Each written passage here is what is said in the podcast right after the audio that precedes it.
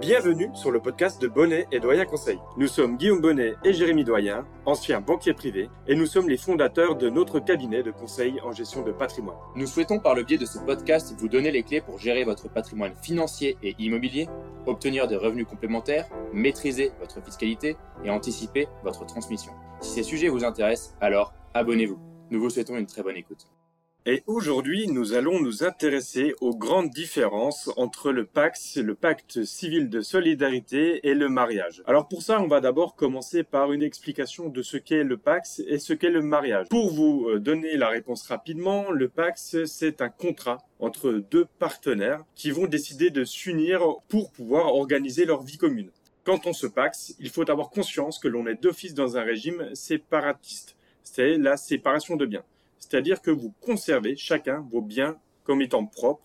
Simplement, vous allez devoir participer aux dépenses de la vie courante. Donc dans le Pax, vos biens vont rester propres même après la signature de celui-ci. Le mariage, quant à lui, il va être d'office dans un régime de communauté. C'est la communauté légale réduite aux acquets. Et ici, ça veut simplement dire que les biens qui étaient les vôtres avant le mariage resteront les vôtres, donc des biens propres. Tandis qu'une fois que le mariage il est signé, les biens que vous allez acheter suite à ce mariage avec votre époux ou votre épouse, ils feront partie de la communauté qui se départage à 50% entre chacun des conjoints. Et oui Guillaume, et on rappelle euh, en plus de ça qu'il existe beaucoup de contrats de mariage ou même des contrats de Pax et c'est là où il peut y avoir des différences sur les biens propres et biens communs. On va pas rentrer dans le détail ici aujourd'hui. On va plutôt parler des différences entre le mariage et le Pax. Déjà, il y a des obligations légales. Entre le mariage et le Pax, une des obligations légales qui est commune, c'est de participer aux dépenses de la vie courante. Donc tout ce qui va être loyer ou même tout simplement pour le logement si vous achetez une résidence. Et ensuite, il y a des grandes différences. La grande différence au niveau des obligations légales, c'est que dans un cas, vous n'avez pas à avoir une obligation d'aide financière ou en nature auprès de vos beaux-parents et beaux enfants. C'est le Pax. Là, il n'y a pas cette obligation-là. Alors qu'en cas de mariage, cette obligation existe. Alors, ce qu'il peut être intéressant d'évoquer aussi quand on parle de mariage et de Pax, c'est la protection de la famille, la protection des proches et surtout la protection du partenaire ou du conjoint. Est-ce que tu peux nous expliquer justement comment est-ce que ça fonctionne ici pour protéger ses proches et surtout comment est-ce que ça fonctionne sur les donations ou la succession par exemple? Eh bien, on va commencer pendant la vie. Tu as bien raison, on va commencer pendant la vie puis on verra le décès par la suite. Tout au long de la vie, déjà, vous pouvez effectuer des donations entre partenaires ou entre conjoints. Partenaire, Pax, conjoint, mariage, on le rappelle. Donc cela veut dire qu'on peut effectuer une donation à son partenaire ou à son conjoint. On peut effectuer une donation jusqu'à 80 724 euros sans payer aucun droit de donation à l'État. Après ce montant, il va falloir payer des droits qui sont sur un barème qui est progressif de 5 à 45% avec des tranches. Et maintenant, il va falloir qu'on parle d'imposition. Et déjà, premièrement, l'imposition, elle est commune dans les deux cas, que vous soyez conjoint ou partenaire de Pax, elle est commune, que ce soit pour l'imposition sur la fortune immobilière, mais surtout l'imposition sur le revenu qui concerne tout le monde. Vous allez mettre en commun vos revenus. Il faut savoir que si vous avez des différences importantes au niveau de vos revenus, alors il y aura peut-être une économie fiscale suite au mariage ou suite au Pax. Euh, au contraire, si vous avez des revenus qui sont similaires, il n'y aura pas d'économie fiscale car vous faites déjà partie tous les deux de la même tranche. Oui, donc ça euh, c'est super intéressant ce que tu dis et pour bien comprendre, ça veut dire prenons l'exemple, euh, on gagne tous les deux 50 000 euros, euh, on souhaite se marier ou on souhaite se paxer. Là, est-ce qu'il va y avoir un intérêt justement à le faire, contrairement à un couple où l'un pourrait gagner 20 000 euros et l'autre 100 000, pour être vraiment dans des exemples parlants Eh ben, au niveau de l'économie fiscale, il y aura une économie fiscale pour le deuxième couple que tu as cité, alors que pour le premier, il n'y aura pas d'économie fiscale car les deux personnes ont des salaires qui sont similaires. Et c'est important du coup de préciser ici que ce soit pour le mariage ou pour le Pax, le résultat il est le même. Il n'y a pas un intérêt d'aller euh, se marier plutôt que se paxer pour l'imposition. Aucun intérêt. Et est-ce que, euh, ça c'est euh, une question qui peut intéresser aussi du monde, est-ce que quand on se marie ou quand on se paxe, on peut conserver un taux individualisé? Donc oui, pour te répondre Guillaume, on peut conserver un taux individualisé qui permet de refléter davantage la réalité de chacun son salaire. Par contre, ce qui est important de savoir, c'est qu'aussi on peut faire le taux neutre ou le taux personnalisé, qui comprend du coup la situation du couple d'un point de vue global. Bon, on a parlé du coup de la, protection, j'ai envie de dire, pendant la vie du mariage ou du pacte, c'est des différences entre les deux. Et je pense que la plus grande différence se fait au décès. Et on va commencer par le droit au logement. Déjà, est-ce que tu peux nous expliquer les différences entre partenaire et conjoint concernant ce droit sur le logement familial? Eh bien ça c'est une très bonne question et là il faut d'abord commencer par distinguer deux types de droits. On a d'abord le droit viager qui va permettre de rester dans le logement familial jusqu'à la fin de ses jours, jusqu'à la fin de sa vie. Et ensuite, on a le droit au logement temporaire. Ici, on est sur une temporalité d'un an.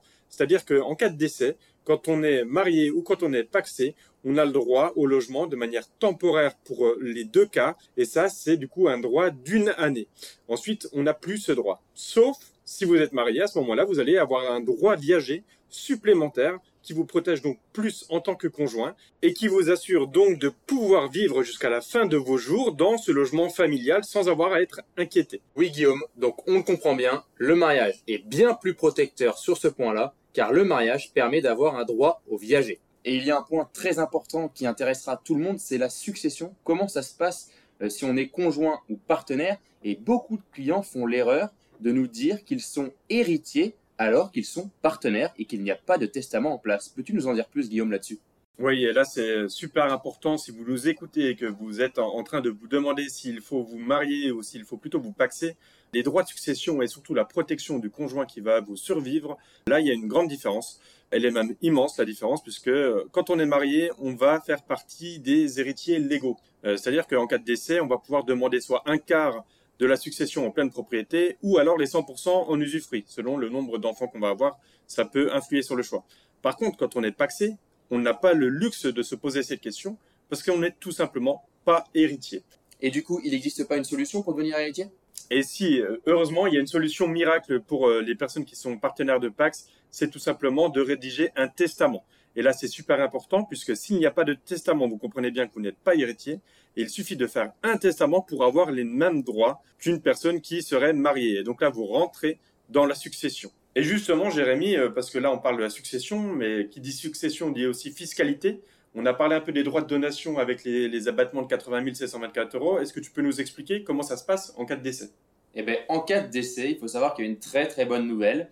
Du coup, si vous avez ce fameux testament, vous devenez héritier en, tant que partenaire et vous n'avez aucun droit à payer depuis la loi TEPA de 2007. Euh, il faut savoir que c'est le même cas pour les mariés, donc aucun droit à payer sur le patrimoine de votre conjoint ou de votre partenaire avec testament. Et Guillaume, je pense qu'il y a un point aussi important euh, qu'on se pose euh, toujours la question en cas de décès. Est-ce qu'on va toucher la pension de réversion de son partenaire ou de son conjoint? Alors là aussi, c'est une inégalité entre le mariage et le Pax, puisque le mariage, il est plus protecteur euh, dans ce sens où on va pouvoir percevoir la pension de réversion. Euh, cette pension de réversion, on ne l'aura pas si on est euh, simplement partenaire de Pax. Et ici, il me semble important de préciser que cette pension de réversion, elle n'est pas automatique. Ça va dépendre des années de mariage, ça va dépendre d'un cas de divorce, s'il y a eu remariage derrière. Et c'est beaucoup plus compliqué que simplement l'évoquer comme ça, puisqu'on parle de régime de base, on parle de complémentaire, et tout ça, ça doit s'analyser, par exemple, dans un rendez-vous personnalisé. Eh bien, on arrive à la fin de notre podcast et c'est le moment de conclure et de vous rappeler les éléments essentiels qu'on vient d'évoquer ensemble. Donc, les premiers éléments à comprendre, c'est en cours de vie. Déjà, premièrement, si vous voulez effectuer une donation à votre partenaire ou à votre conjoint, vous avez la possibilité de le faire. Et vous pouvez donner jusqu'à 80 724 euros tous les 15 ans sans aucun droit de donation. Après, c'est un barème, pour rappel. Ensuite, il y a l'imposition. L'imposition, elle est commune, que vous soyez partenaire ou conjoint, et cela ne change rien entre des partenaires et des conjoints. Vous allez payer le même montant d'impôt. Ensuite, il est important de rappeler les différences en cas de décès, puisque c'est là aussi où on va avoir des différences importantes. Tout d'abord, ce sujet du testament, puisque si vous êtes marié, vous faites partie des héritiers légaux euh, de la personne qui va décéder, donc de votre conjoint décédé. Par contre, si vous êtes simplement partenaire de Pax, à ce moment-là, il faut absolument faire un testament pour apparaître dans les légataires. Et donc, une fois que vous êtes héritier, que ce soit par le testament quand on est partenaire de Pax ou par le mariage quand on est conjoint, alors on n'a aucun droit de succession à payer puisqu'on est exonéré sur ses droits. Rappelons aussi concernant le droit au logement que quand on est marié, on a un droit viager, c'est-à-dire jusqu'à la fin de sa vie, tandis que partenaire de Pax, on a seulement un droit d'un an sur le logement familial. Et enfin, dernière différence, quand on est marié, on va avoir le droit à une pension de réversion quand notre conjoint décède, alors que cela n'est pas possible quand on est simplement partenaire de Pax. Si vous souhaitez prolonger la discussion, alors vous pouvez directement prendre contact avec nous sur notre site bonnetdoyenconseil.com. C'était Guillaume Bonnet et Jérémy Doyen et nous vous remercions pour votre écoute. À bientôt pour un nouvel épisode.